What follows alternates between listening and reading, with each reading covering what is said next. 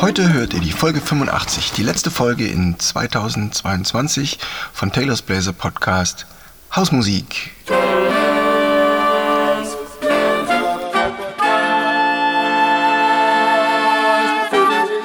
Taylor's Bläser Podcast, der Wegweiser zum Lernen, Spielen und Unterrichten von Holz- und Blechblasinstrumenten. Hallo und herzlich willkommen, liebe Bläserfreunde, zur Folge Nummer 85, die letzte Folge im alten Jahr 2022 zum Thema Hausmusik. Und in Bonusmusik habe ich für euch einen Titel mitgebracht, den ich einmal auch Silvester komponiert habe. Und da ja jetzt die letzte Folge ist, muss natürlich ein Silvesterstück an diese Stelle.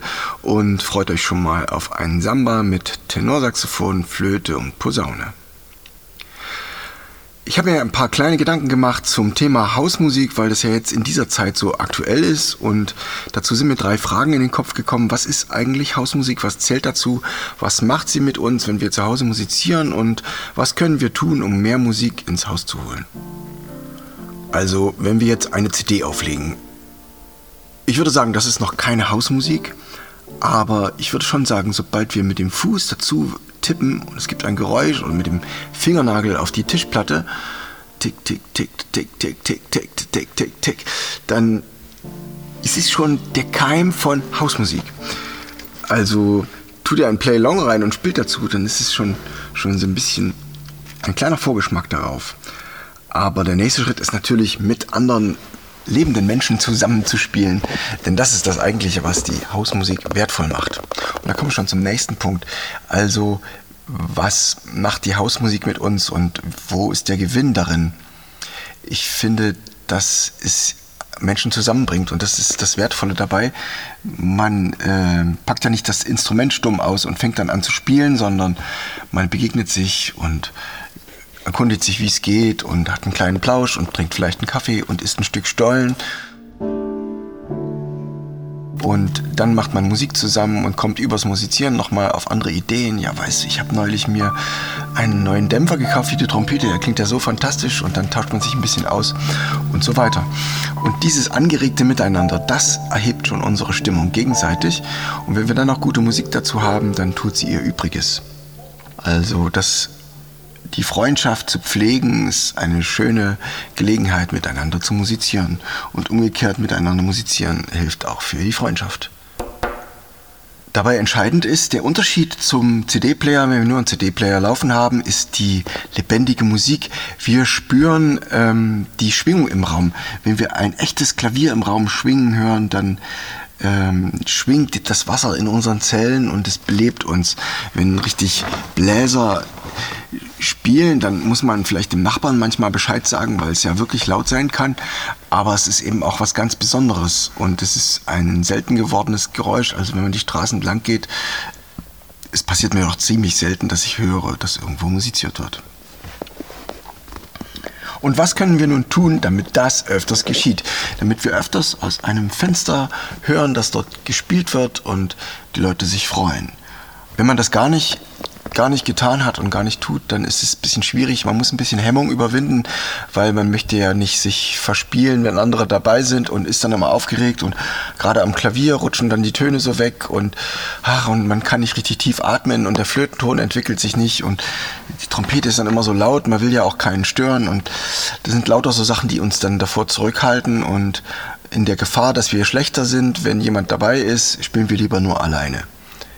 Also müssen wir das irgendwie überwinden und das können wir natürlich am besten tun, wenn wir sagen, wir haben jetzt zwei Stücke, die leicht genug sind, die wir auf jeden Fall gut können, die sind vielleicht nicht so hoch und nicht so anspruchsvoll im Ton und die haben wir gut vorbereitet.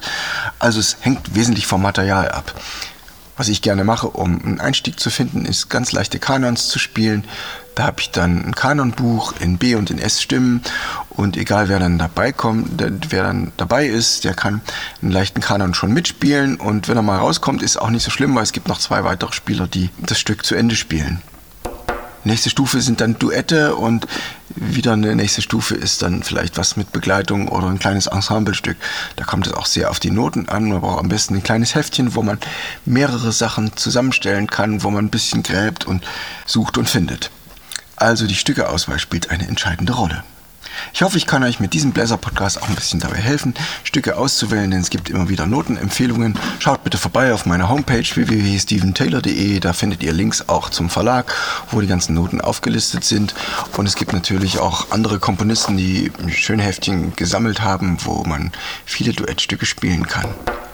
Ich wünsche euch in diesem Sinne viel Spaß und viel Freude noch äh, beim nächsten Hausmusik musizieren in weihnachtlicher Stimmung oder vielleicht auch im neuen Jahr kann man auch mal noch Weihnachtsstücke spielen und ähm, traut euch einfach mal zu sagen, Mensch, ich bringe mal meine Flöte mit, lass uns mal ein kleines Stückchen probieren, aber nur ein Stück, das reicht schon und wenn dann der erste Schritt getan ist, dann fällt jedem noch was ein und dann das nächste Mal sind es dann schon drei Stücke und dann wird es immer mehr.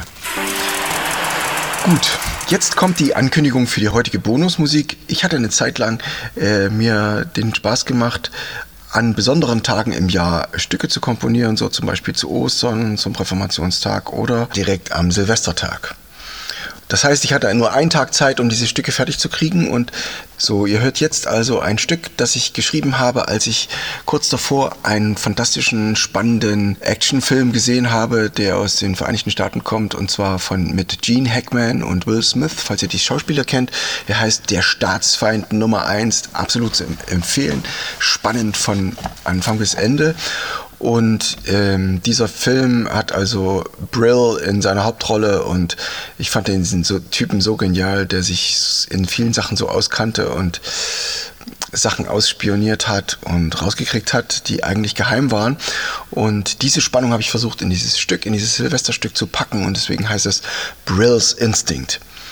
Ihr hört also die Instrumente, Querflöte, Tenorsaxophon, also meine Hauptinstrumente eigentlich und nochmal die Posaune dazu und ein kleines Bandkonzept hineingepackt. Das Stück findet sich auch im Taylor Reelbook und, und dem Buchstaben B. Viel Spaß nun mit Brill's Instinct und kommt damit gut ins neue Jahr. Ich wünsche euch frohe Weihnachten und einen tollen Jahreswechsel. Euer Steven Taylor.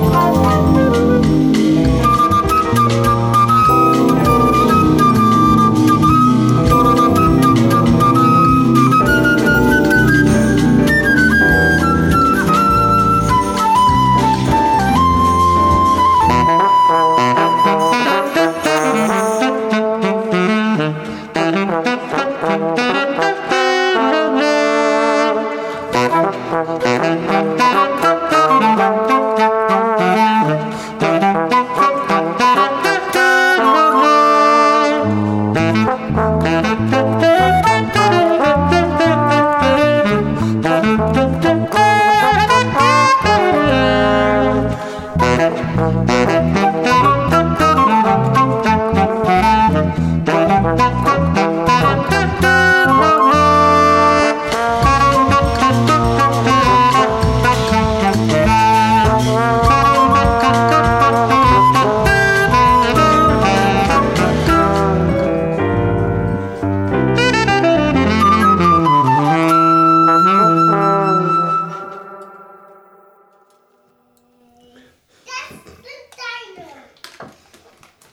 schön, danke. Ich habe meine schon aufgegessen. Zum Silvester. Ich hatte eine Zeit lang äh, mir den Spaß gemacht. Ich hatte mir vor einigen Jahren den Spaß gemacht. Zum Silvester. Ich hatte mir, ich hatte mir immer mal die, ich hatte mir immer mal den Spaß gemacht. Äh, zum Silvester. Zu besonderen Tagen im Jahr oder ähm, zum Silvester. Frohe Weihnachten und einen tollen Jahreswechsel. Euer Steven Taylor.